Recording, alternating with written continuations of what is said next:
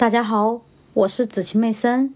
今天我将继续为大家阅读《投资者的未来》第十六章：全球市场与世界投资组合。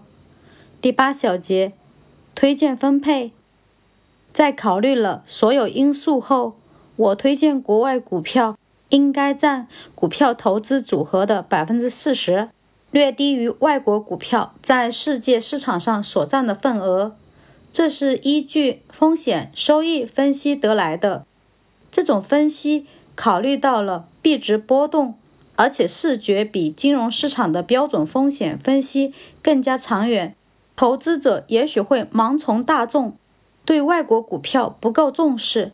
经济学家约翰·梅纳德·凯恩斯敏锐地指出：“世间的智慧告诉我们，惯例性的失败比非惯例性的成功要好。”如果你做了和其他人一样的投资，而这个投资失败了的话，你还可以去怜悯别人。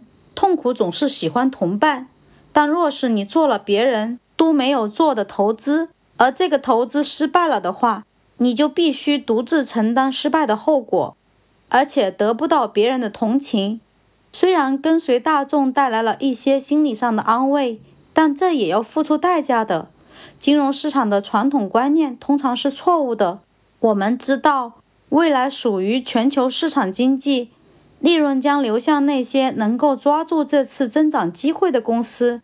我们应该把钱投进国际市场上运作，而不用在乎公司的总部设立在哪里。